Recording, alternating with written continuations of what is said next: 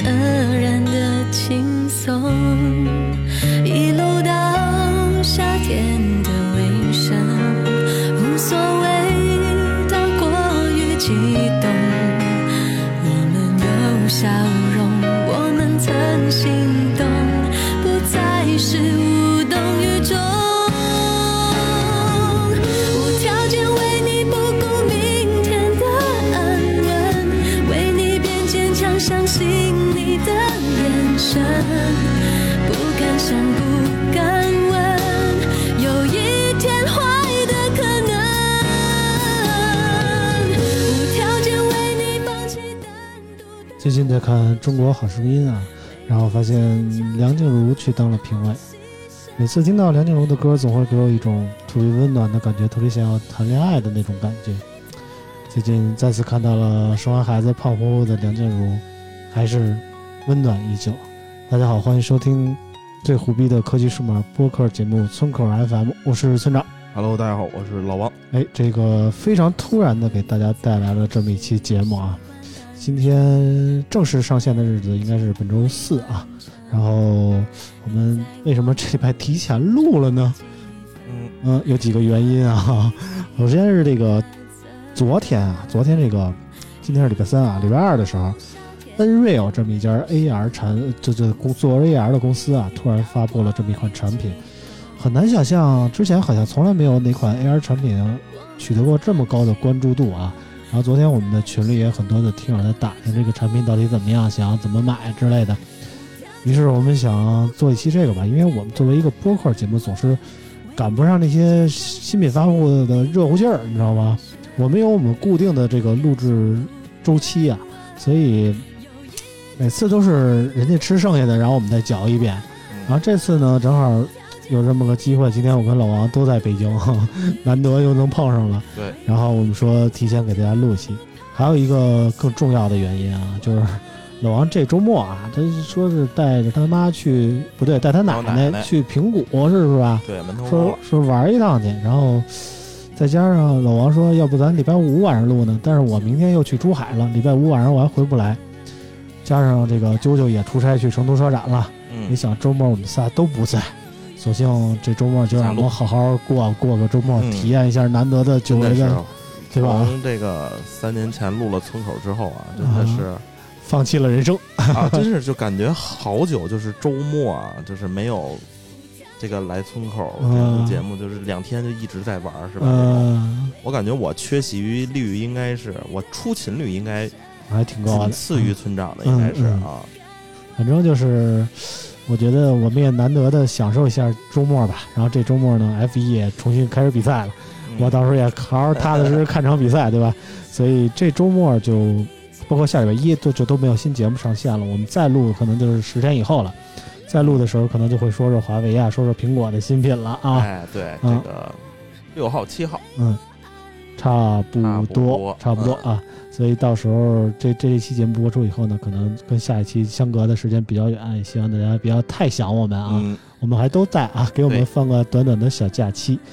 呃，上期节目播出以后呢，我们也是给很多听友送出了大礼啊。嗯，这个我们在播出之前也进行了这个抽奖的仪式啊，不知道大家看了没看我们这个微博上的直播啊？嗯，我看两百多条留言，啊，反响还是挺强烈的，就是我们播了也就半个小时，然后两点两百多条留言，这个嗯远超某浪的那个每礼拜的直播啊。啊 对对对。啊，我看他们他们是在那个视频号直播哈，他们也在微博有，那你看新浪，嗯，而且还在微博，还不如我们、他们都是还都是找一些所谓的大 V 去直播啊这个每次我看留言能到六十就不错，你知道吗？啊就这样啊。我，们这个二十来分钟啊，嗯。轻松突破两百留言。嗯，就觉得咱们这个影响力还是实打实的啊。虽然说可能那些厂商看不上咱不买粉儿这种行为啊，但是我们觉得我们作为一个真实的人啊，还是要说出一些真实的声音，也由此赢得了一些真实的听友，我觉得还是很感动的啊。上礼拜我们送出了一些产品，然后也有一些朋友非常幸运啊获得了这些产品啊。我们先。留念两条这个获奖朋友的留言啊，嗯。先念这个贝克哲的，他非常幸运获得了我们这个头等奖，啊，获得这个红米 Note 十一 T Pro 的这个新款手机啊，嗯，嗯，贝克哲怎么说？呃，贝克哲说是一直用喜马拉雅 FM 听啊，除非特别的节目跑来网易云打赏，剩下时间基本都是周一上班路上白嫖一周开始的快乐。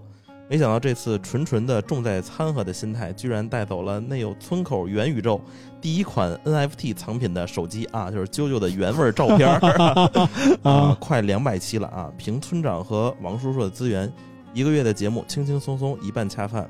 可是他们不，他们还敢不停的借某爱国品牌的啊揭，他们还敢啊，不停的揭揭开揭开某爱国品牌的丑恶嘴脸，让人心服口服。谢谢你们啊！啊，我没有啊，我没有揭开某爱国品牌 啊，对对对赢麻了啊！对对赢麻了。然后今天这个这个爱国都爱的赢麻了，竟然说要坚持活下去啊！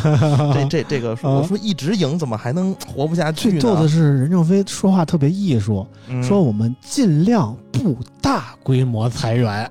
你说人这说哦裁员说的都特别好，说尽量不大规模裁员。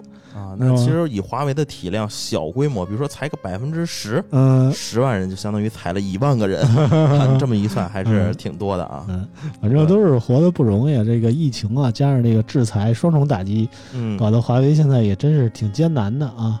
但是这个但是我看依然有五个点的盈盈利啊，啊五亿的盈利啊，是吧百？分之五，啊，它是三千多个亿，百分之五，大家算一下，五六三五三五一十五，一百五十个亿吧？啊，是是是这么算吗？好像是啊，反正这个超过七位数的，这个我也不太会算啊。大家知道啊，这个这辈子都没看见过这么多钱，换个豆都没有啊。啊，人家挣一百五十亿，告诉自己赔了不少，你受得了吗？反嗯，正就是尽量的共度时间吧，是吧啊？对对对，这么说就对了。然后 WKER 零七上礼拜也是获得了一个小奖啊，我不记得他获什么了，反正应该是个电视果配个什么东西 啊。真名叫啥就不知道了啊。呃，反正我给老王发过去了啊。真名啊，陆陆续续这些奖品都已经发了，目前还剩这个电视果大礼包没有发出，其他的 像什么对讲机啊、嗯耳机呀，然后三脚架呀，都已经嗯陆续发出了啊，啊。然后我们惊讶的发现，其中有一个中奖者是小刘啊啊，对，啊，电视管套装对，然后我们决定不给他发了 啊，让他自己来取，发出去了，发出去了，发出去了是啊，吗已？经发出去了。我们说不给他发了吗快递费必须得发出去啊。啊，WKER 零七怎么说？WK 二零七说，最开始在 Podcast 听，后来在小宇宙听，七七不落。小宇宙收听时间已经超过一百小时，因为抽奖才想到来网易云留言。这期里面说 AW 充电的事儿 Apple Watch 啊，，Apple Watch 充电的事儿，我现在就一直带着这个 Apple Watch 睡觉，不硌吗？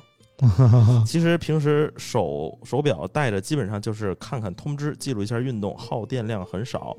啊、我就是早晚洗漱和洗澡的时候冲一下，电量就足够一天使用了啊。反正我们上期好像聊一聊这个穿戴智能穿戴啊，嗯然后重点说了一下我手里手里戴这华米的这手表。反正我们的基本理念应该是什么品牌的手机配什么品牌的手表啊。对，像耳机，我其实倒觉得不一定非是跟手机的品牌搭配，但是手表应该尽量还是跟手机品牌搭配比较好。然后这位朋友呢，他用这个 Apple Watch 就感觉啊，呃，耗电量极少。我我我是不太信的啊，因为咱们多年以前也用过 Apple Watch 啊。咱之前也有过。对对对，也不是说没带过，反正 Apple Watch 最基本的是，因为他跟我说说每天什么洗澡的时候啊、刷牙的时候啊，可能就充一下电就就满了。我我我我非常理解啊，确确实这个充一会儿就满了，但是它毕竟是给自己平常的生活多加了一个事儿，你知道吗？就是充电。就就是每天就不一定非得洗澡，你知道吗？你说你要万一哪天没洗澡，就这一天晚上回家就特别高兴的玩了一游戏，或者说看了一个剧，然后高高兴兴的就准备睡了，然后突然发现手表没充电，然后你要想这手表要是不充电呢，我就记录不了睡眠了；手表不充电呢，明天可能就看不了提醒了。这时候你纠结不纠结？你到底是等这手表充满了电再睡呢，还是说你就是差不多所谓就带上了。就对对对对，就就很纠结，就是每天都充，上我觉得就挺烦人的一件事。所以，我其实觉得手表还是 每天充这么一个感觉还是挺不好的啊，还是希望能用一些这个续航时间更长一点的手表，嗯我是这么想的啊。当然，这个没中奖的朋友啊，也给我们有留言啊，也不是啊只有中奖的才来这儿留言啊。我们看一条这个没中奖的朋友怎么说的。啊，是周本儿，嗯应该是啊，周本儿周本儿啊。村口 FM 是唯一一个打赏过的节目，喜欢节目的调性，对于村长和老王很多感受和观念也能产生共鸣啊。能力有限，不多的打赏就为节目能坚持做下去。总结一句：村口大卖啊，这个队形保持。啊，现在我们这每次发节目，这群里都是村口大麦啊，村口大麦啊，这个 这个跟 KOL 是没学点好啊。对对对，学好不容易，学坏一哆嗦。对对对啊，反正就是怎么说呢？招惹上次也入围了我们这个百元抽奖的这么一个名额里，但是很遗憾没能中奖啊。对对对，啊，但是下一期希望下次能中。下次能中。下次这个我准备的东西，感觉这个很明显没有电视管套装了 啊，然后都是这个还不错的东西，嗯比较新的东西，真嗯还真收拾出来点儿。嗯，我回家也翻了翻，我们家还有好多存货啊。啊，大家可以这个啊到时候三个月以后我们再啊来啊，然后我也到时候也就不通知了，我再跟大家说一下规则，就是从从这次的打赏开始算，嗯然后三个月以内，我们这个只要够一百元就够我们这个抽奖的资格了。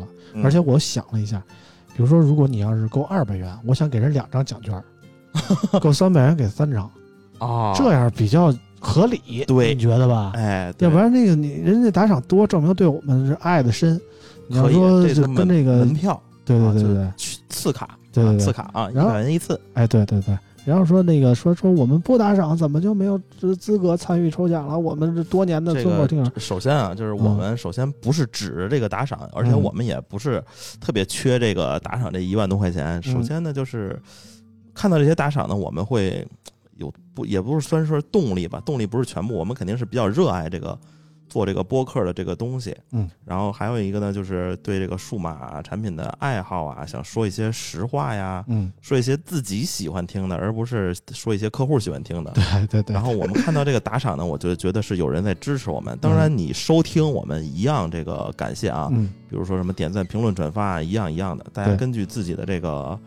呃，也不是说实力吧，嗯啊，就是根据自己的钱包来定，就是你打一块啊、十块，像一百，每期嗯一百的，我们都开心，啊，我们每都是期也会念感谢啊啊。啊，你那个留言我们一定会也会念，是吧嗯？这一样的，反正我们就是觉得得设立一个门槛儿，这个门槛儿我觉得我左思右想，一百块钱真的不算多，嗯。就是得设立一个门槛儿，因为之前我三个们月一百，一天你只需要省一块钱哎对 对，就我觉得真的不多，啊，就是我们村口坚持的每周至少有一期节目，我觉得能带你带给您一些欢乐啊，我觉得花一块钱也不亏。对，而且我们这说白了，这也算是回馈，我们也不想白拿大家钱，嗯啊，我们找这些东西，我们给这个给大家发发，是吧？嗯而且我们发的奖品肯定比您打赏的金额要多得多，嗯对吧？最重要的是，我觉得设立这么一个门槛的初衷，就是因为最早我们进行过很多次的微博抽奖，啊，好多都被是抽奖号拿走了，听友都根本就不我听们。心里肯定也觉得啊，你说他不是听友，就是拿我们的产品是吧？嗯他也没听我们的产品。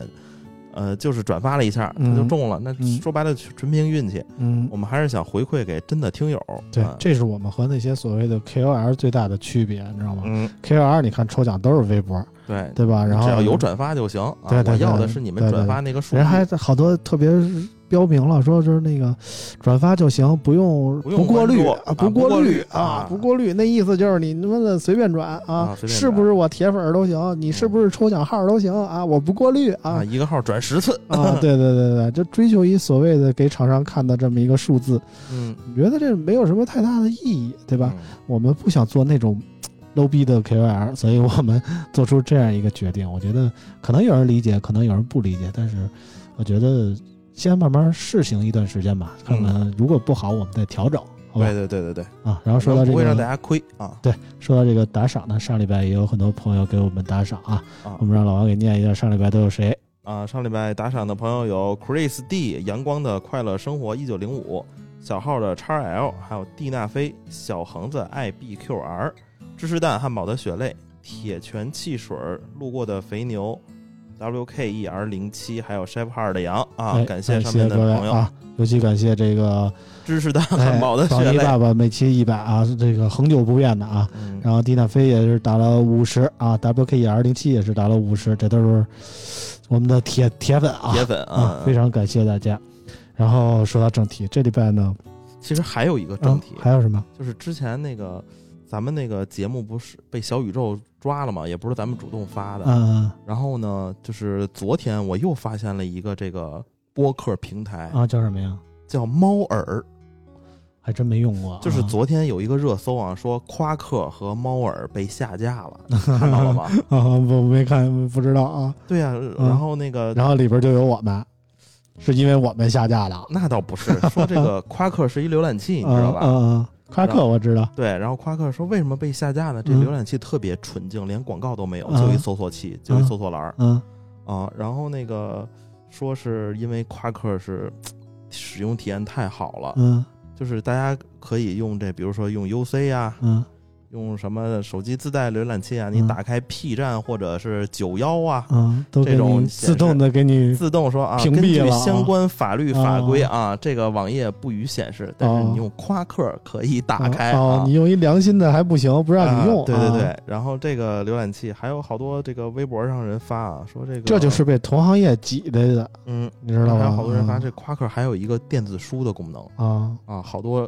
哥们儿的下载的书全没了嗯，啊，这都能被删除了呀？嗯，啊，这说明这个对，然对后吧？也不能细说啊猫耳这个软件啊，嗯是一个听广播剧的软件啊啊，然后里边还有一些播客啊啊，然后有没有咱我是不知道啊，我是嗯想搜那个 app 已经没有了。啊！说这个底下有一评论说说 Quaker 就是可以专门看色色东西的网站，非常好用啊，然后可以说是广告都没有的那种。然后嗯猫耳是听广播剧的，广播剧是什么？可以单独搜说比之前的那个动听中国好听多哎了。呦呵啊，啊，反正 听着蛮吸引人的嘛，然后下架了才发现呀？昨天上热搜了，然后嗯我觉得我这这些软件儿就是新鲜软件儿用的是真少。啊，了解的太少，只了解太少局限于某一方面啊。对，然后那个，而且这个面积不够广哈，嗯就单一的这个某数字平台和嗯这个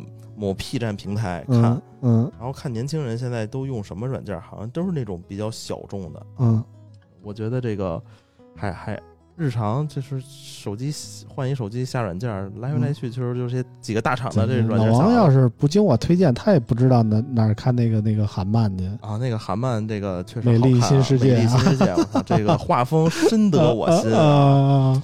然后最近那个抖音上还有好多那个韩漫身材，嗯然后开始那个就是装扮，我一嗯看啊，全是全是美丽新世界，全是组长，呃，老王经我这儿也发现了不少新天地啊。嗯，嗯，反正就是大家还是多，我觉得安卓用户其实有特别有这种那个发掘新新天地的心，你知道吗？而而且我还发现咱们那个听友群里嗯都是卧虎藏龙。啊，发一张图，底下直接啊，不出两秒，番号、车牌就给你打出来了。啊，经常 说这太群里，还会发一些莫名其妙的二维码啊，我们，我们好奇的扫了扫啊，嗯，啊，确实。啊，人外有人，天外有天。行了行了，那个别说乱七八糟的，我们先进入正题啊。这礼拜大家特别关注这个 Nreal 发布的这个 AR 级的消费产品啊，这么一个 AR 眼镜儿啊。嗯然后其实呢，我们上周就拿到了这款产品，嗯然后呢，我们村口肯定和他们那些最近这些大批量发视频的这些 KOL 们不一样啊，因为我们在我们各自的平台都发了相应的软文了啊，嗯 但是这个所谓的这个产品推广和我们村口是没有关系的，所以我们可以今天在这儿说说我们实际的真实的体验，以及它有什么优点和不足，以及相应背后的故事啊。可嗯能有些背后的故事大家不太了解，我们近期也是突然了解到了一些情况啊，然后回头可以跟大家说说。我们首先从产品入手啊，我先给大家念一下新闻。八月二十三号，消费级 AR 眼镜品牌 Nreal 发布了三款面向中国市场的硬件产品，包括包括 Nreal X、Nreal Air 两款 AR 眼镜，以及用于 Nreal Air 空中投屏模式的 N Real 适配器。其中 Nreal X 重量一百零六克，主打全功能的 AR 眼镜体验，搭载双目 SLAM 摄像头和 RGB 的摄像头，具备六道夫的空间定位智能算法和全维度空知感空间感知能力，定价四二九九元。Nreal Air 采用墨镜造型，整机重量七十九克，可适应一百二十到一百八十六毫米各种头围以及各类鼻型、脸型。硬件方面，搭载自主研发的惊鸿月影光学引擎2.0，并采用索尼 Micro OLED 作为图像源，可借助 Type-C 接口和 Nreal 适配器，将手机、平板、Mac、掌机、游戏主机等电子设备的屏幕投射至眼前四米处，最大一百三十英寸。Nreal Air 定价二二九九元。软件方面，Nreal 面向中国市场推出了 Nreal 空间交互系统，同时联合爱奇艺、中国移动、咪咕、未来、快手开发定制了多个 AR 内容平台。哎，这就是这个关于 Nreal 的新闻啊。可能大家也都关注到这款产品。说实话，这次的宣发做的还是真的挺不错的。说实在的，呃，这次我感觉啊，就是我记忆中好像 AR 产品。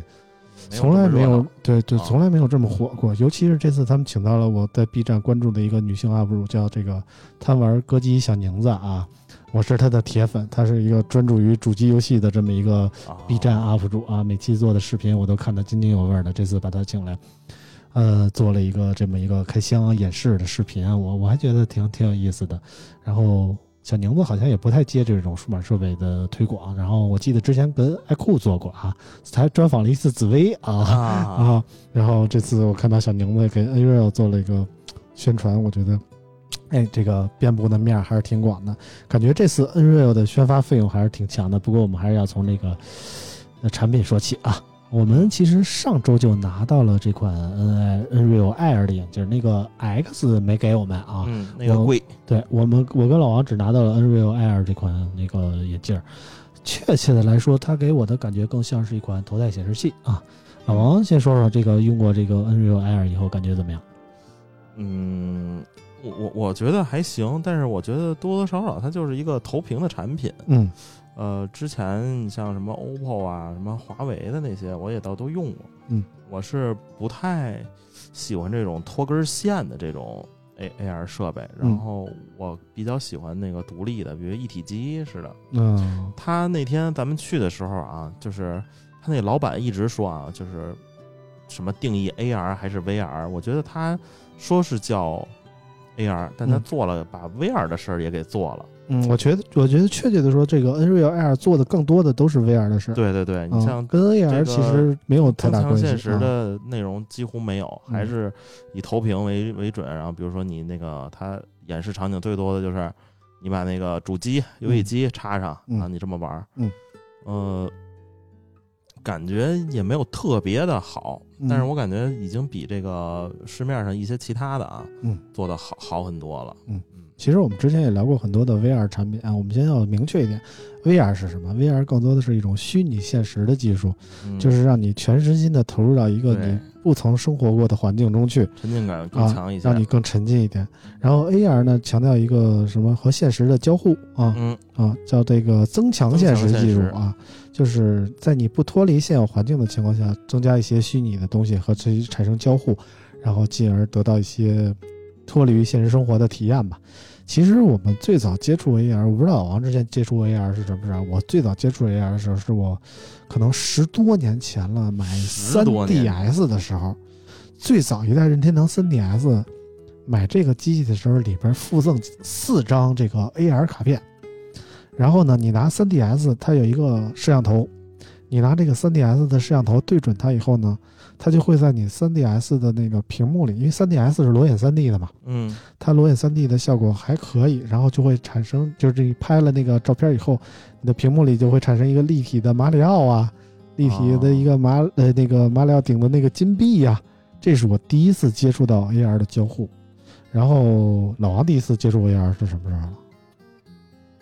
想不起来了，想不起来。嗯啊，没什么印象，对这玩意儿也不是对吧？特别的这个关注。啊。嗯。之前的那个啊，还是 VR 产品比较多，对。比如说把手机插那个那个眼镜上，嗯。拿手机当一个这个屏幕，嗯。啊，然后 AR 可能就是 OPPO 的那个，还有一代，它嗯。一代出了一个那玩意儿，我感觉也也那么回事儿。嗯。但是呢，其实 AR 是真正是火火的，但不是在我们国家啊。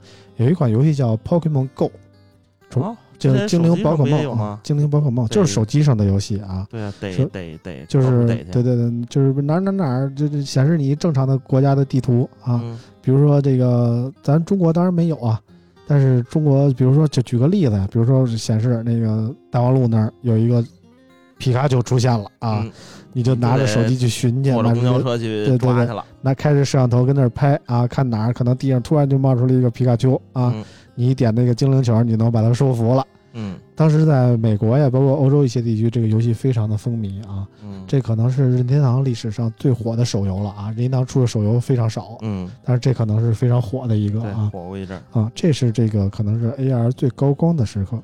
呃，后来呢，伴随着元宇宙的出现呢，VR、AR 就变成了风口啊。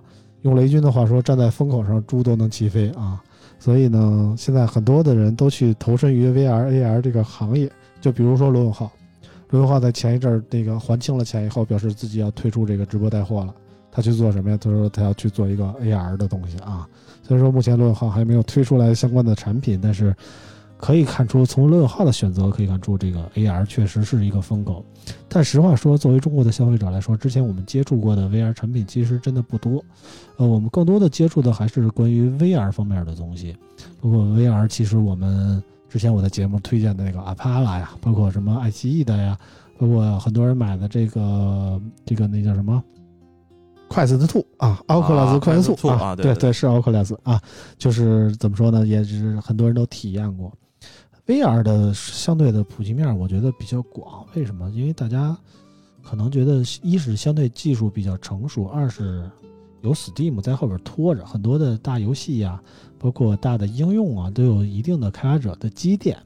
但是 AR 相对来说距离我们比较远。其实之前我还真研究过这事儿，我当时就是对，说实话，我对 AR 的需求不大，但是我就是想找一个合适的头戴显示器。嗯之前买 Apala 也是这么一个冲动，那就是觉得能随时随地带出去看一个电影，因为我们经常出差嘛，就是在飞机上带着这么一个头显来看电影的话，感觉特别好。然后我研究过，咱们国内的厂商有这个叫 Rocket 的这么一个公司啊，之前推出过很多的 AR 产品，包括一个叫雷鸟的，可能是 TCL 下边的 TCL 下边啊的，然后也推出过 AR 的产品，大体上跟这个 Nreal 的感觉也差不多，可能 Nreal 更成熟一点，更轻便一点，但是总体的概念应该是差不多的。这次 Nreal 的使用呢，我也用了一段时间，说实话，给我的惊喜还是比较大的。首先来说，它是一块 1080P 的屏幕，嗯、因为 VR 那边，说实话，我用阿帕拉，它已经把分辨率做到 5K 了。这边 1080P 的屏幕，我总感觉可能说清晰对度可能会差一点之类的，但实际体验感受下来的话，由于这个光学原理的不同啊，嗯。好像这个幺零八零 P 屏幕感觉也不错啊，就是看的也挺清楚的，因为起码我不是近视眼啊，我感觉看起来也挺清楚的，加上它那个墨镜的造型嘛，戴上去还挺帅的，我觉得比一个 AR 的感觉要要更好一点，而且 VR 呢，之前我用 Apala 的时候，在飞机上看有一个特别大的问题，就是它的目镜啊特别容易起雾，尤其是这种 就是室温和这个眼睛周围的温度差区别比较大的时候，起雾几乎是百分之百的，而且不是说你擦干净了一会儿它就不起雾了，你擦干净了你再戴一会儿它又起雾，然后就搞得我每次戴那个 VR 眼镜的时候，总会被这个起雾所困扰。我甚至上网买了许多什么防止起雾的东西，比如说什么喷什么液体啊，什么嗯。之类的，然后感觉也不太好使，可能是因为这个 VR 的密闭感太强了，封闭性太好了，所以导致这个起雾的问题一直困扰着我。然后用了这个 Nreal 的这个 Air 以后啊，就就就真的因为因为它开放的这么一个结构，导致这个起雾的问题真的从来不曾存在了，这个带给我很大的惊喜。然后。相对于视觉感受来说，视场角确实是个问题。现在 VR 的视场角基本是九十度起步了，然后这个 Nreal 的市场角，我记得好像是四十六度吧，嗯对我记得是，就是明显来说，它所看到的视野要更窄一点。但是如果你只聚焦在眼前的这块屏幕上呢，其实也不会太造造成太大的影响。然后搭配手机使用啊，然后我就觉得还是挺方便的。它相对来说比 VR 要省电。我那个 Apala 的 VR 可能是因为分辨率太高是怎么着的，嗯加上直接带两块屏，反正在飞机上看一部电影将将够。有可能要是电影稍微长一点，可能还看不下来。嗯但是这个啊呃 Nreal 的这个 AR 眼镜儿，反正它号称是有五个小时续航，我觉得三个多小时接近四个小时肯定是没问题的。嗯，差不多。所以我觉得还是实用性更强一点。这几天，因为我最近连续出差嘛，啊，我就带戴着。这个 Nreal 的眼镜你应该把我现在那个你试试。啊。我这两天玩了一个，就对我大有改善啊。嗯。这个 VR，嗯，它这个是叫玩出梦想 YVR Two 没听说过，网鱼网咖 嗯听过吗？嗯。啊，就是网鱼网咖这个集团做的一个 VR 眼镜，嗯售价是五千块钱啊嗯，差一块钱五千。是一个一体机是吧？是一个一体机，嗯。而且它用的是这个什么 Pancake 的这个短焦光学嗯。这个一体机，然后我看着就不错，然后主要是你一进去之后那个画面啊，嗯。做的确实好，三百六十度都是好，然嗯。后那个景儿设计的特别好，什么有瀑布啊，然后什么什么科技感啊，什么嗯。电，然后它那个眼镜两边还带一摄像头，嗯，然后你还可以看到这个。你戴上眼镜不是一般只能看到屏幕吗？嗯，它那有摄像头的时候，你就你外边你也能看到，嗯啊，能就就像有一个这个透明度比较低的一个，你外面能看见，然后会会安全一些。嗯，然后但是这个眼镜最傻逼的一点，呃，我觉得是是对有一些人，不少人是有歧视的。嗯啊，就是这个眼镜它在你设置的时候要设置身高，最低身高是一米六五、啊，说明这是一个六道，呃，操，一米六五 是吧？对他这个哦。最低身高设计的是一米六五，我觉得这这让一不不及格啊。啊，我是差一点点啊，差一点点啊那，个差一米六就到了，呃，裸足裸裸足一六三一六二不等啊，嗯就差个两三厘米吧。嗯，让人家眼镜感测不到你啊，这然后这个眼镜可能就差这么两三厘米呢。然后我在玩一些什么动作的这个游戏的时候，你够不着，有点啊，，对，就特别特别奇怪。所以说我把那个安全范围画的比较小。嗯你说这要好多女生要玩这个游戏，说一米五几是吧？嗯，更没有了，我这至少是幺六开头啊。那你只能真人旁边配合了啊，对，然后他那个手势啊，然后射箭你就能看见，你手只要拿着那个那个摇杆往前，你就可以看到那个弓箭，嗯，你手拿着，然后嗯整个体验还还不错，嗯，然后玩了玩游戏，看了看那个电影，嗯，确实虽然也是幺零八零 P，嗯，但是它那个短焦光学的那个镜片儿，嗯，那一体机。我觉得还是不错。的，应该未来所有的这个 VR 眼镜都会用上这个叫 Pancake 的一个光学的嗯短焦光学的这么一个技术。嗯，但起码现在目前为止，大部分还是用的这个索尼 Micro OLED 啊，包括嗯。之前我们评测的那个米家眼镜相机，啊。其实也是用的索尼的这个 Micro OLED 的技术啊。啊，对对对，嗯。它就是前面一小块儿，嗯，然后那个这个续航是两个半小时，嗯。嗯，然后我试了试，差不多也是两个半小时，然后嗯。不发热，嗯，然后那个眼镜还有一个特特点就是它这个你戴着自己的眼镜，只要这个眼镜不是太大啊，嗯。你是一点都碰不着这个你的眼镜框的，嗯。然后它那个戴佩戴的方式也挺好，它是从前往后周嗯，这么戴。嗯一般咱们戴帽子不是从后边往前嘛，它嗯是从前往后戴，嗯，然后戴上之后比较轻，先把眼睛固定住，对，先把眼睛固定住，然后那个头梁再给弄上啊。哎，对，然后整个体验我觉得还不错，就是价格稍贵一些，嗯，嗯，但是 VR 的产品现在各种一体机啊，包括头显呀、还是嗯产品现在挺丰富的。对，呃，我们今天就不多过多的讨论 VR 了，我们还是拉回来说这个 AR 啊。这个 AR 其实我之前还真没有怎么体验过，这次之前可能只体验过米家眼镜相机，那屁也不是，只能做个偷拍，你知道吧？啊，人家是 戴上就像是坏人。我那天问了，我说你们那个 AR 眼镜儿那个啥时候那个解禁啊？嗯然后那个他说我们什么 AR 眼镜儿？我说就那天发那个。嗯他说你可别乱说，我们那不是 AR 眼镜儿，我们那叫眼镜儿相机。他说我们是这个重点在相机，跟 AR 问题关关系不大啊，啊，把我们这个叫眼镜儿相机就好了啊，嗯撇清楚了啊，啊撇清楚了。嗯，反正这次这个 Nreal Air 呢，也是号称 AR 眼镜儿，但是我更多的使用场景是什么呢？一是出差，刚才说了，就是出差的时候呢，我觉得挺方便的，可以连接手机，也可以连接我的那些掌上的 PC 游游戏机啊，就是把它当成一个固定视角的这么一个眼前的这么一个大屏，看起来明显比那个。普通的什么飞机上的小屏，包括我什么折叠屏手机啊，看着都痛快啊。啊，是然后这个搭上一个 TWS 的这么蓝牙个耳机啊，坐飞机的时候，你脑袋固定，嗯，这个体验就还行。你说你要动起来的话，那个 AR 眼镜感觉有点晕，时间长了老晃悠。这个这个实话说，这个 Nreal Air 的刷新率只有六十赫兹，嗯，你在转头的时候，你可以明显的看到拖影儿啊，就是丢帧什么的情况。所以说，很多人说这玩意儿连那个 Xbox 啊，连 PS 五啊能不能玩？其首先我说这目前还不能玩，好像一些技术因素没有解决，目前还不能玩。然后即便它能玩了，我觉得体验肯定不如在家踏踏实实拿一个 4K 电视配一个一百二十赫兹的刷新率的这么一个大电视玩的痛快啊。嗯我觉得这个游戏机这方面，你要接这个还是欠点意思。但是如果你说是要单纯的看电影呢，我觉得就就还好。首先它有一个私密性，就是你戴起来你偷偷别人看看点什么啊？特别合适。然后尤其是你在晚上的时候，你关了屋里的灯，单就这个眼镜前面这个屏幕亮的话，你就会感觉这个这个清晰度啊，包括亮度啊，还都挺舒服的。就像这个外外界光线还是有一定要求，对，就像。就像小宁子在那个评测里说的啊，他多年以来未实现的躺着玩游戏的愿望啊，终于凭借这个眼镜儿来实现了。但是呢，如果外界强光太强的话，可能你看着也不太清楚。虽然它有四百尼特的亮度，它提供了一个这个遮光罩，可以把这个眼镜儿两个镜片儿全遮上，让你的背景变成全黑的这么一个效果。所以说，在外边呢，飞机上使使用呢也不会是有太大问题，只要把这遮光罩罩上就行。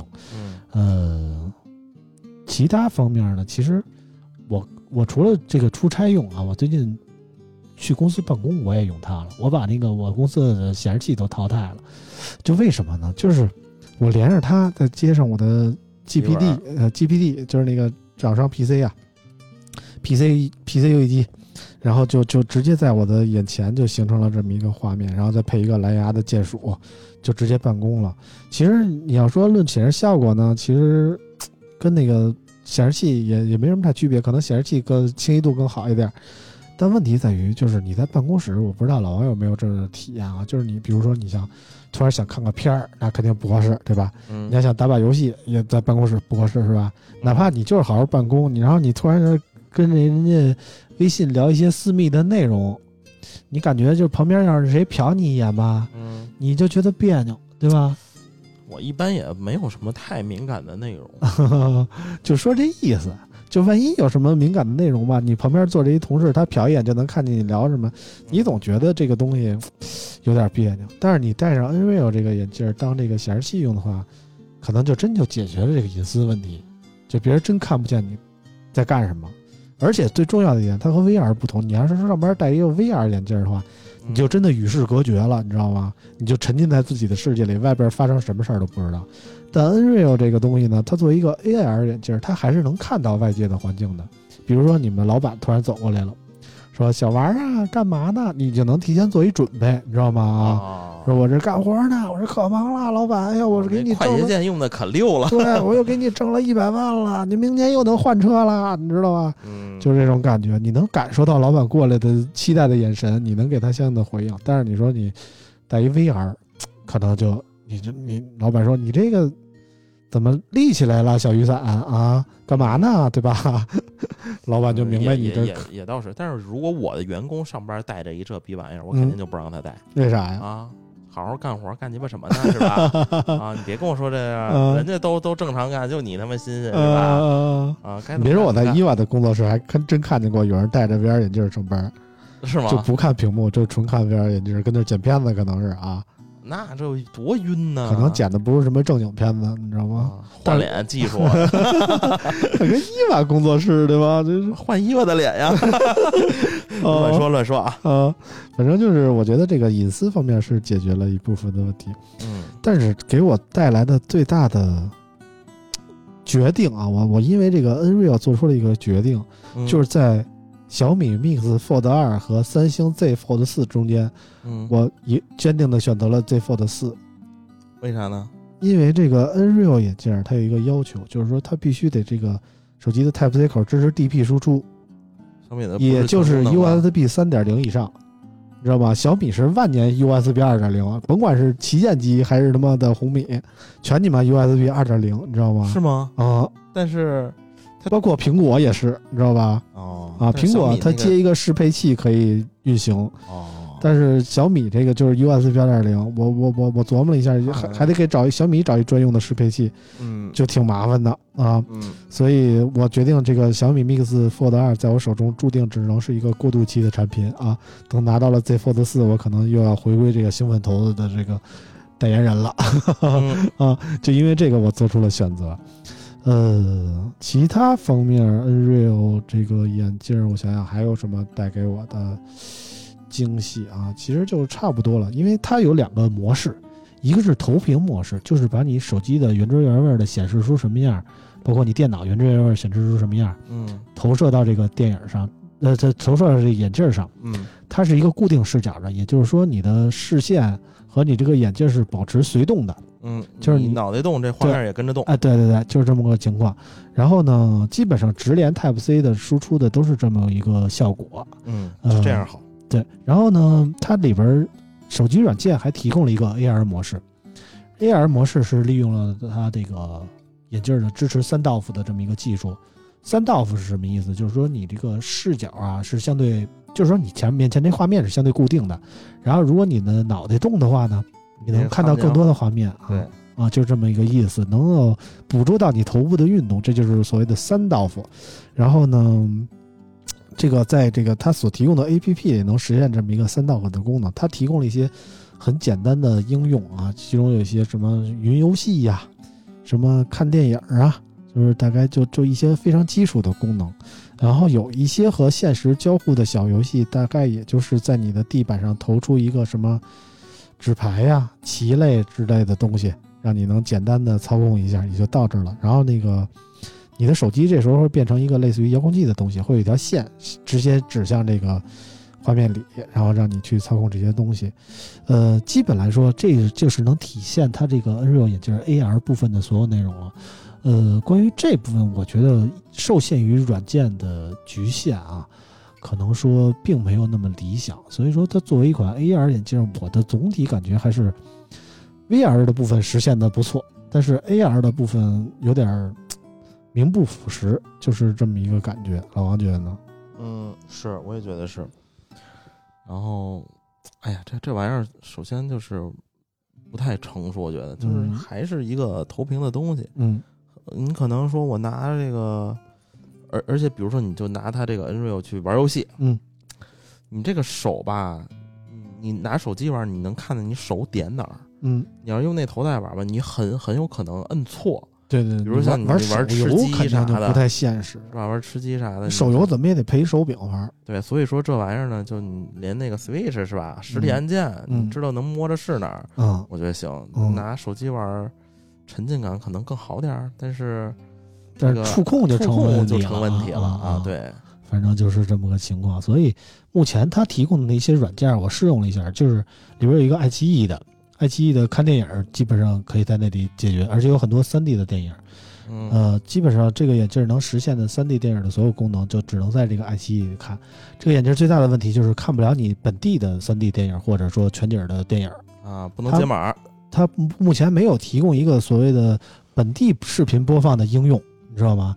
就是说你那你就是有很多导用爱奇艺的播放器呢，就是它不播不了导入不了播不，了播不了啊！我我还问过那个官方，他们说目前不支持，就是即便它有三道夫，它也不支持，所以岛国的那些 VR 片儿你在这上是看不了的，你看着还是二 D，就不是看不了二 D，就它它它它原始的画面是分左右分屏的，啊，你投放以后，你看上去还是左右分屏的，你知道啊，吗？你左边一球，右边一球，合不到一块儿了啊，对，就就就很尴尬，这而且它理论上支持三道夫，但是它没有这看片软件的支持吧？它它它看上去就是一固定在前面的俩二 D 的画面，左边一个，右边一个，它合不到一块儿去，然后也不能随着你投动，就就就就没有意义，你知道吗？嗯所以说，如果大家的集中点是想看这些精彩的影片的话啊，嗯这个眼镜不太适合。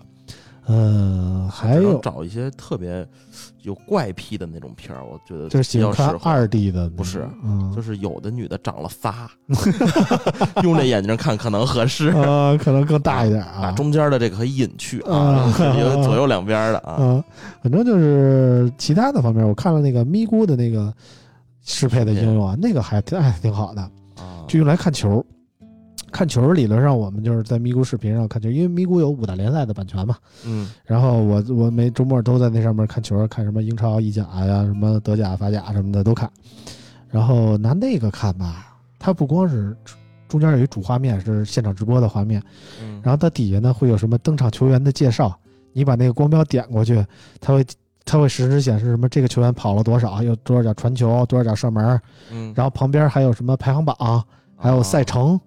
你知道吗？都给你在这一屏里显示出来，你可以左右回头来回来去看这嗯具体跟的信息。在控制台似的，哎，对，就你就跟一导播似的那种感觉，啊对对对，有啊点像在这个车队的这个批房里，啊，就是这种感觉，就感觉看起来还挺有新鲜感的。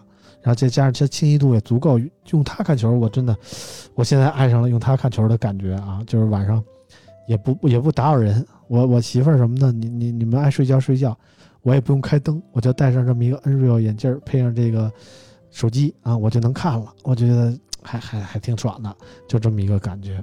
但是其他的方面，基本上体验也就这么多了吧也。就这么多了啊，也就也就这么多了。嗯、反正大家也看过了不少评测，对这个东西大概有了一定的了解。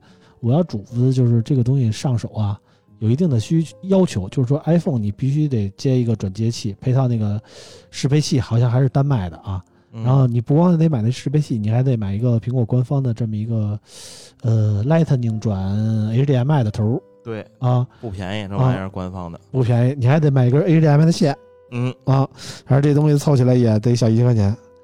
然后啊得了，啊，然后你而且 iPhone 是没有这个 AR 的功能的，它不适配那个 AR 的，它它配套那软件，对，它配套那软件只在安卓上有。对然后可能会有，然后后面也说可以支持 M 一 M 二芯片的 MacBook Pro 嗯啊，，这个这个是支持的，因为嗯它直接是雷电口能输出。对，然后那个手机的话，现在这个 iPhone 只能实现一个投屏的功能，没有其他的功能。然后安卓这边呢，就必须得有 DP 口的输出。如果你的手机不支持这个 DP 口，比如说你不幸的用了一个小米手机或者荣耀手机，或者呃摩托罗拉手机什么的啊，这些不支持 DP 口的啊。现在目前支持的 DP 输出的大概三星的都支持，然后 vivo 和 OPPO 的旗舰都支持，iQOO 系列基本也都支持，就旗舰系列，你看太便宜的 iQOO 可能没有，然后其他的大部分是不支，一加也支持，一加也支持，其他大部分是不支持的。所以如果你想用这个产品尝试的话，你一定要先看好了你的手机是什么牌子，能不能用，别到时候买回来发现操手机用不了，就就尴尬。它它是呃有个列表有个列表啊，啊，大部分我看了就是一加、vivo、OPPO 还有三星。嗯基本上就这四个牌子。对，嗯，就把反正关于产品我们就说到这儿吧。然后呢，关于 Nreal 这个公司啊，其实我们想聊一聊啊，就是有一点小八卦哈，啊、有一点小八卦，就是我特别因为之前也不太了解这个公司，嗯我特意写评测之时候呢，就上网搜了一下关于这个公司的背景情况。之前呢是一家专门在日本出 Nreal 的这么一个出海的公司，嗯啊，给日本卖这个他们所谓的 Nreal 的这个眼镜儿，然后这次算是高调的回国了啊，嗯开始在国内也开始卖，有点儿有点儿一加的那个意思嗯，啊。现在国外火了，然后回来开始开始嘎，啊，开始嘎韭菜啊，嗯呃，大概是这么个情况。然后怎么说呢，就是吹的还是挺玄乎其神的啊。嗯，然后这个发布会发布以后啊，就是很多家媒体嗯收到了一封公开信啊，哎公开信啊。然后我没收到啊，但是我看到，一封行业公开信细数 Nreal 三宗罪，哎，这个标题是这么写的啊，我看这个网上也有报道啊。然后这个公开信呢，内容呢，我给大家简单介绍一下啊。说这个各位行业同仁、投资人、媒体，你们好啊！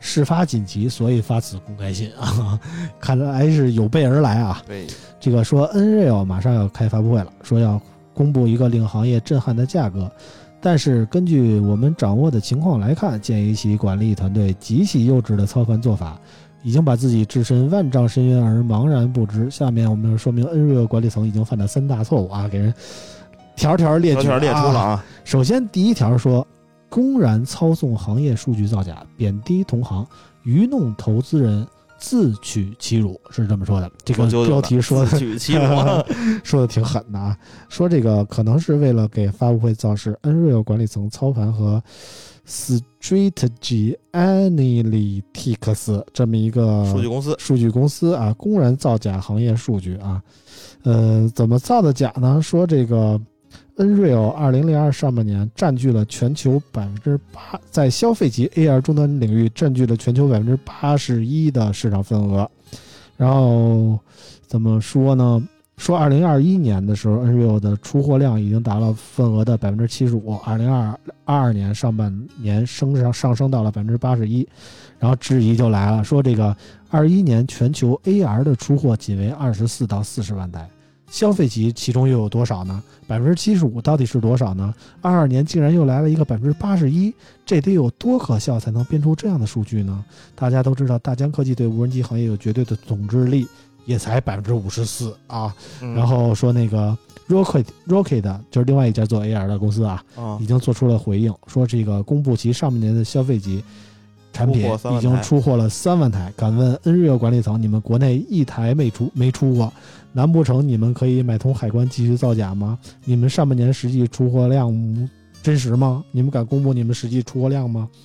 说这样如此荒唐可笑的数据，除了自取其辱，就是祸害行业啊！反正说的挺狠的啊。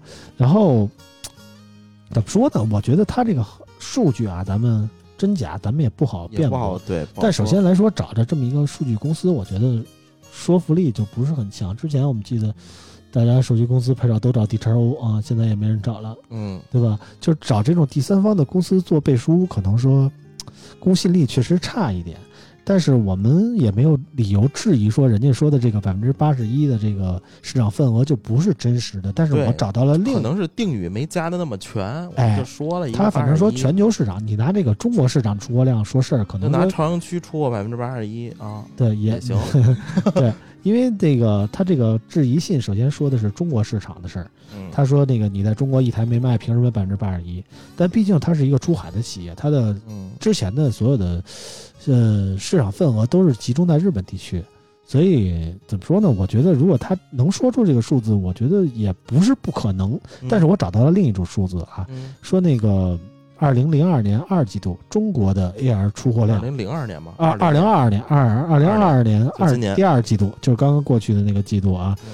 中国的 AR 出货量是三万台，啊，其其中消费级 AR 眼镜 Rocket 实现了超过六千台的销量，雷鸟达到了四千台的出出货量，影幕实现了四千台的出货量，而 OPPO 也有近两千台的销量，这么加起来是四千、四千、两千加六千是一万六，一共三万台呢，剩下的一万四是 B 端的行业解决方案，是小规模出货，是这么个量级啊，啊中国一共真不多，对三万台，一共三万台，其中还有一半是 To B 的。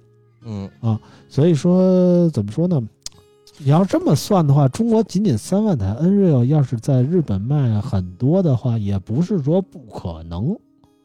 但是日本的，你看他也说了，说说 Nreal 那这个爱普生 BT 三零 C 卖了多久嘛？然后人家在一个京东一个平台的销量什么这种，嗯，它更多的还是聚焦在这个中国市场的这么一个销量。嗯，所以这个质疑的第一条，我们就先先先听听就过吧。我觉得我们也不是具体掌握数字的人，所以也没法过多的质疑他。说中国销量确实一台没卖，怎么就占八十一了呢？他说的是全球市场份额占百分之八十一啊。那有点不不太靠谱。嗯，反正不好说这个数字啊。，然后他列举的第二条呢，说是重阳媚日，拿中国的钱补贴日本用户。他说，据公开数据可查，Nreal Air 在日本的首发价仅售三九七九九日元，按汇率结算就是两千人民币左右。日本电子产品进口有百分之二十的关税，也就是出口价就是一千六百多点儿，再扣掉百分之十三的退税，出货价仅一百一千四百元。这里面还没有算留给当地渠道百分之十到百分之十五的毛利，也就是说，咱算上这毛利的话，也就是一千二百多、一千三左右，嗯，一千三左右。然后它这个国内个直接卖二二九九，两千三两千三，啊日本加卖一千四，啊差一千块钱。啊，就加了这么多钱，就是那意思，就是你烧中国投资人的钱，然后那个补补贴贴日本人啊。，这么说，这这事儿做的对吗？不是，是不是崇洋媚日日啊？是不是割同胞的韭菜呀、是是吧？然后怎么说呢？他们说整个行业都会受到牵连啊，不能不查这件事儿。反正这个公开信是这么说的嗯，啊。公公开信第三条是说说假促销真内卷，祸害整个行业未来啊。说 Nreal 计划的定价实际上就逼着行业提前内卷啊。你说你是真牛逼，成本特别有优势，你发起价格战无可厚非。但关键是供应链如此透明，你烧着投资人投资人的钱在那里霍霍，有什么意思呢？你还痴心妄想真出烧出百分之八十一的市场份额来吗？如果你这百分之一八十一是真的的话，还有必要这么搞吗？你还能烧出一个百分之九十一出来，成不成？对不对？你今年总出货量能突破十万台吗？你们应用市场有几个 app？现在行业到了烧钱大规模的阶段了吗？反正就是这么个质疑啊。嗯最后还有个总结，就是说，总结说，Nreal 管理层极其幼稚。一个新兴市场本应该专心做好产品、做好服务的时候，大家一致开拓市场的时候，却偏要在自己的大本营里掀起窝里斗。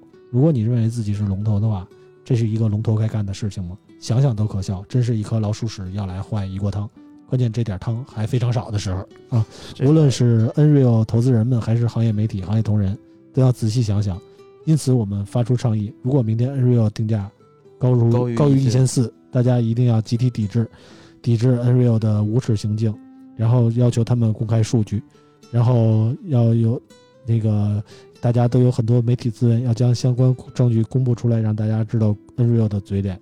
然后向海关和税务工商举报啊，就是这么说的啊。反正就是写的，说实话挺狠的。对，就而且就是也也不是特别公正嗯，客观啊，嗯就是总感觉感觉这个是有一点家有一点私怨。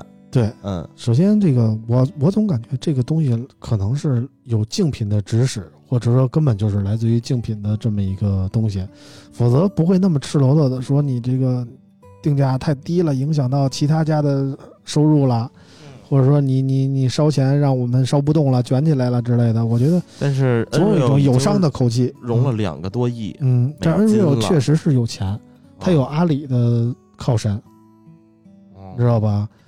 确实是有钱，所以人家也烧得起。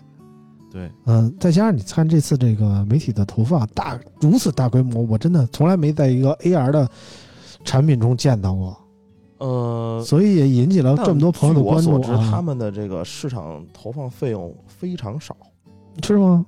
那怎么会请得起这么多媒体，让这么多人都提前拿到了产品，拍出了视频？嗯，嗯，这个就是以赠机的形式、嗯。啊，一分钱不给，然后嗯。可能有一些大号是给一些费用嗯啊。反正据我所知吧，全网的这个营销费用不超过四百万，嗯挺少的嗯，啊。我我没概念，我不知道四百万大概是一个什么的，就是华为每次大概是多少钱呢？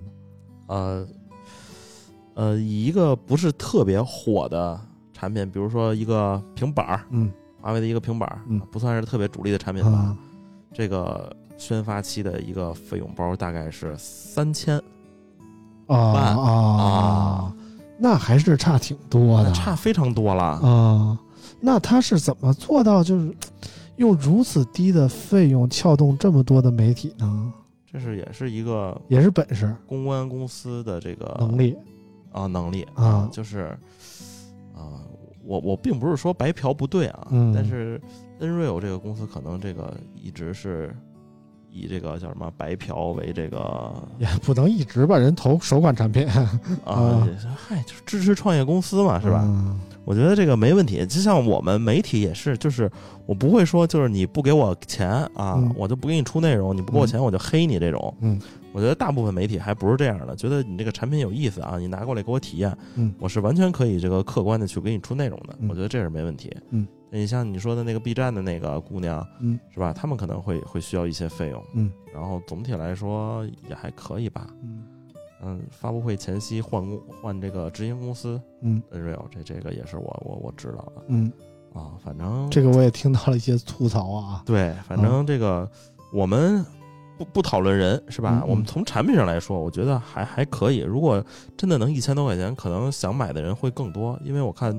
群友里边已经有好多人说啊，这个到底怎么样啊？嗯要不要试试啊？嗯啊，反正我都被我们劝住了。嗯，反正从产品角度来说，实话实说，如果你想清楚了你的需求，而且你的手机或者电脑相搭配的话，呃，有一定的特定目标群体，我觉得啊，嗯，有作为体验 AR 来说，可能不那么理想，但是它作为一款头显来说，我觉得还是合格的啊，对，基本上是这么个定位。但是对于这家公司呢，就是发布会以后就爆出这么大事儿，其实我们这这几年好像看的比较少了，之前也也收到过公开信，之前，但是大班大大多数关于什么什么谁谁谁离职了，对我公司的诋毁什么的啊，这种对对对，我啊们，说到是这个，收到过这种，然后这直接就是给这个相关的媒体发这公开信诋毁一家公司的，还真是不多见，嗯，不多见。但是关于这个 Nreal 这个公司到底怎么样呢？我们也有一些看法。首先，我们我跟老王上礼拜去过了他们公司，嗯，然后感觉还是挺创业公司的感觉的，就是他们前台啊，我一进去就眼前一亮，放了一个贝吉塔等身一比一等身的那种一米多高的那么一个嗯，一米七吧，手办，也没有那么高不了多少贝贝吉塔也就一米五几啊，那我看着比我高啊，它有一底座个座儿，它有一底座啊啊，啊，反正就是那手办，之前我也在 B 站看过，我也在淘宝搜过啊，一万多一个啊。后来我一想，树脂的，然后我一想，那家里摆这么一个，我媳妇肯定给我抽出去啊。嗯，然后我没敢买，但是人家公司摆了一个，我还是摸了摸，觉得挺牛逼的啊。就看出来有很多喜欢这个，怎么说呢？这个二次元的感觉啊。嗯，然后呢，公司呢看出来有很多做营销的人，也有很多做开发的人，都在那儿不知道干嘛，反正是看起来也很专业的这么一个公司啊。嗯，嗯，但是呢，我在搜集 Nreal 评测的资料的时候啊，我去 B 站搜了一下，啊，不是不是 B 站，我去知乎搜了一下知，乎啊，知乎搜了我搜了一下 Nreal 这个关键字，关键字以后呢，好多前员工，我今天搜的，我今天搜的，然后出来了几篇关于 Nreal 的软文，嗯，然后还有一些说这个就有提问，在 Nreal 工作工作是一种什么体验？啊？直接评回复快跑，啊，没这这 这贴评论啊，说有一个人说说我去 Nreal 面试过，说我之前是一个同行业的公司，就其他加上 AR 的啊，然后那个可能说行业不景气，然后想换一个公司，然后给 Nreal 投简历，Nreal 就收了，然后经过了六轮面试，然后呢六轮面试按说都过了，理论上就应该就等着入职了，嗯，后来就石沉大海了这个消息。也不啊说你来，行也不说你不来，反正就是黑不提白不提了。再联系 PR 也不回复了，就是就反正是这么说的啊，就是这是这是知乎的匿名用户这么回复的，真假咱不知道啊。嗯还有一条回复也是匿名用户，他怎么写的？他说在 Real 在 Nreal 啊，我是一个 Nreal 的员工，啊，然后在 Nreal 工作什么感觉呢？你跟他谈钱，他跟你谈生活；你跟他谈生活，他跟你谈工作；你跟他谈工作，他跟你谈八卦；你跟他谈八卦，他跟你谈个没完 啊啊！基本上就这么。这我一想，这好像搁哪公司也都这样，嗯，差不多，嗯，也都差不多啊。但是呢，这怎么说呢？我们之前在第一次去 Nreal 的 Nreal 这个公司的时候，有一个我们之前非常熟识的做乙方的这么一个公关公司，早期的节目里呃还有过出 对，还有个，出场的这么一个同学啊，就是早期是做华为的媒介对接的媒介，在乙方的公关公司里。非常资深了啊，非常而且资深能力之前也做过颇受我们认可，啊，也做过三星嗯嗯，然后跟我们也是相识了很多年了。嗯然后前一阵儿销声匿迹了，也不知道干嘛去了。这次突然在 Nreal 的公司看到了他，说我我在这儿入职了，嗯说我那个终于当上甲方了。嗯然后我们也特别恭喜他，你知道吗？然后我们也觉得这个这么多年了，从乙方熬到甲方特别不容易，我们也觉得就好好干。嗯，就是就是就是，虽然创业公司万一一上市，财务自由了。对对对，虽然说咱们这个资历很深，但是咱们那一开始去公司也都是夹着尾巴做人，嗯，好好的低调一点，然后帮帮人家出谋划策。凭借他的资源，我们也都是好多媒体都是获得认同嘛，嗯，对？吧？然后就是给他们公司不遗余力的宣传嘛。嗯，对然后呢，从发布会开始，他给我发了一个微信，说那个离职了。说离职了。我说这才多长时间你就离职了啊？嗯啊，说这个公司就是环境不太好，嗯，说经常给人穿小鞋儿啊，这那的，嗯就是给气受。对，就是岁数也不小了，不想受这种气了，嗯。就也不想受那些小孩的挤的，对。对吧？就就就就就突然就离职了，嗯。这给我感觉这个公司可能又没有看上去那么风光的感觉。嗯嗯是。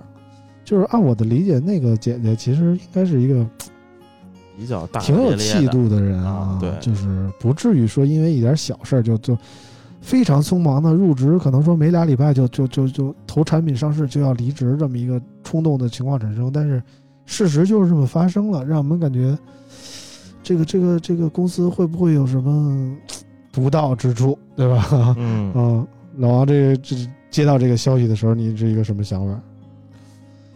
我我特别的不惊讶为啥？啊，因为那个我那天见到他的时候，我第一句话就问他你怎么来这儿了？嗯他说你啥意思？我说过两天你就知道了。嗯，啊，所以老王还是之前对，知道一些事儿他他给我发的时候，他跟我说，我说那个，他说我果然理智了。啊，我说啊是是，我说这个没想一，切都在老王意料之中。我说我说想到了，但没想到如此之快啊，啊！我说怎么也得等发布之后是吧？嗯，怎么也得把这个事儿忙过去了，对吧？嗯，可能确实是坚持不下来了。实在不行啊，嗯因为现在很多的时候，可能大家都会碰到这个问题。你比如说像我跟村长这岁数，你说我们俩要去一个大企业，嗯也不是说大企业去另一个公司，那我们俩的领导很可能就是他妈九零后，嗯我们心里肯定多多少少不舒服。嗯嗯嗯。这个那如果说就比如说咱举个例子，老王这个时候突然公司就倒了，嗯让让你出让你出去投简历去，让嗯你去去去自己再找一活儿干去，你你还迈得出那一步吗？我迈不出去，我摊煎饼去，我也不会去打工。对我也是这种想法。要不然就像村长似的，现在就是部门就一个人，哎，非常轻松啊。嗯，就自己说而且领导、老板啊，那都是行业很多年的，都四五十岁的、五十五十多岁那种，嗯我们也觉得可以啊。嗯毕竟这个资历摆在这儿呢，嗯我中国人还是对这个年龄啊什么这块儿还嗯还是有。但是随着这个年轻人越来越多，是吧？这个互联网公司文化是吧？有能力者上，嗯觉得年轻是新鲜血液，让让年轻人领导也有好处。反正嗯我是不太能接受。嗯，确实我小的人我我也接受我 啊，我也确实太接受，可能是我们真的老了，可能是我们跟不上时代了，但是我们觉得怎么说呢？就是你让我受苦受累行，但让我受气不行。哎，对，嗯吃苦我们不怕，但你不能吃吃吃委屈。对对对对，嗯我我也是这感觉，所以怎么说呢？现在大环境不好，大家这个找工作都不容易，但是呢，确实是还是要有自己一定的原则，嗯我是这么想的。除啊、除非特别你需要这份工作，我觉得，嗯、也能忍不是不能则忍啊，啊，对，能忍则忍了。嗯，大部分的年轻人，我感觉还是活在一个忍着的状态，嗯，就是为了一口饭吃，就是被迫的做出很多牺牲。我觉得大环境是这样，因为我你像，嗯、有的就是，比如像 OPPO，嗯现在的领导就比较年轻，嗯但是这个领导下面的其实都是我们的熟人嗯啊嗯，就是说白了，大厂的首先就工资高，嗯是吧？你就为了这份高工资，我觉得也也没有什么太大关系吧，只要别太过分。我觉得我们这一代的这个中年人，或者比我们大一点，像村长这么大的，我觉得有这个家庭负担的还是可以的。嗯，反正人各有志吧。有的嗯人上班就是为了钱，你让我干什么都行，我什么都能忍。只要你钱给够了，可以不把我当人啊。对，这这，我操，啊你这是干什么消费去了也不是啊，就是说你给我一千，今晚是你的人。啊？给我两千，不管你几个人；给我一千，不管不，你可以不把我当人。好了，老王这是有生活啊。嗯，反正我是觉得，嗯你要是真是图钱，你可能还真得忍着。但是，但凡还是多努力一点吧，然后有点积累的话，还是活得更自我一点。我觉得这是我目前的一个生活状态啊，嗯嗯嗯，我是这么感觉挺舒服的。嗯，所以关于 Unreal 这些背后的故事啊，我们多多少少说了一点，但是其中的真真假假呢，我们也没有核实过啊。如果真的说出了一些不恰当的言论呢，我们也对此表示不负责抱歉啊，但是我们不负责，嗯，确实都是网上公开的一些东西，没有我们杜撰的啊。对对对，然后今天的节目差不多也就到这儿了，因为只有我跟老王啊，我们嗯就简单的录一下就行了。然后下一期节目可能要过好久。节目最后说一个事儿啊，今天是这个节目上线的时候是礼拜四，到了礼拜五的时候就是老王的生日啊，啊，二十八月二十六号、啊，这个是我的一个阴历的生日。阴历其实我最近你过阳历的是吗？对我过阳历的，因为当时就是那个那个那个叫什么村儿里啊，嗯在那个都按阴历算，就是老老家老人都喜欢按阴历。嗯然后报生日的时候呢，就报的是阴历，嗯然后但是身份证其实都是阳历的。啊嗯，，所以我是过那个九月二十五号，但我也好多年没过生日了，属于啊，我也不太哎那我从哪儿看的你是八月二十六号的生身份？证呗，还是啥？反正最近也接连收到过这个，嗯，所以你身份证是八月二十六号的身份证是8月26啊那不管怎么说，咱们按照国家法律走啊。啊，这个八月二十六号是老王的生日，也就是我们这期节目上线后的第二天啊。嗯，老王有在过生日，就是三十四岁，三十三十三啊，二十三了，三十三，嗯，三十三岁了啊。有什么生日愿望？那多挣钱呗，啊，你看老王永远是活得这么现实、啊，比比较现实一点啊，嗯因为好多愿望，我觉得不是光求就能求来的了。嗯今年你看，最近去年也没去五台山，今年准备去一趟呢。嗯，嗯，反正我我希望老王啊，嗯就是别的不说啊，钱咱们一点一点挣，也嗯别一口气吃个胖子。嗯然后呢，结婚不结婚的，生孩子不生孩子，这都随缘。嗯但是我就希望老王把这个身体保持的好好的。我像你三十三岁的时候也不在乎，嗯天天的熬夜，天天的胡吃海塞的，嗯，也不运动，然后到现在四十岁了，就是就就是得天天运动，天天吃药，你知道吧？啊，我不希望老王走我的老路，然后到时候也身体不好了啊。给我说的还怪感动的。村长其实一直是非常怎么说呢，对我特别照顾，特别关心我。我也没有，也没有，可以了，可以了。啊，反正就是这个年代，然后加上这个岁数了，是找一个愿意三年每个周末陪着你一起聊天的朋友，真的不多，没有了没，有啊，没有了。能说到一起，还主要是对对对对，所以我特别珍惜跟老王的这份缘分，然后也希望能跟老王一起共度很多年，也希望让老王陪着大伙儿一起。每周给大家带来一些快乐。所以我决定啊，就是从今天开始到下期节目播出之间，这些打赏都给老哎王。啊、也希望大家如果说愿意为了老王这三年来带给你的快乐，愿意奉献一点啊啊，就给老王奉献一点那个生日礼物，让他高兴高兴。啊，谢谢大家，谢谢大家啊！啊，挣钱我是最快乐的。啊！对对对，因为老王也不图别的，嗯，所以呢，提前恭祝老王生日快乐啊，也希望这个老王能每周能能给带给我们更多的快乐，好吧？啊，啊嗯，行了，那今天节目就到这儿，然后我们下期节目可能得十天以后了，嗯，希望大家不要太想我们，我们下下期节目再见，拜拜。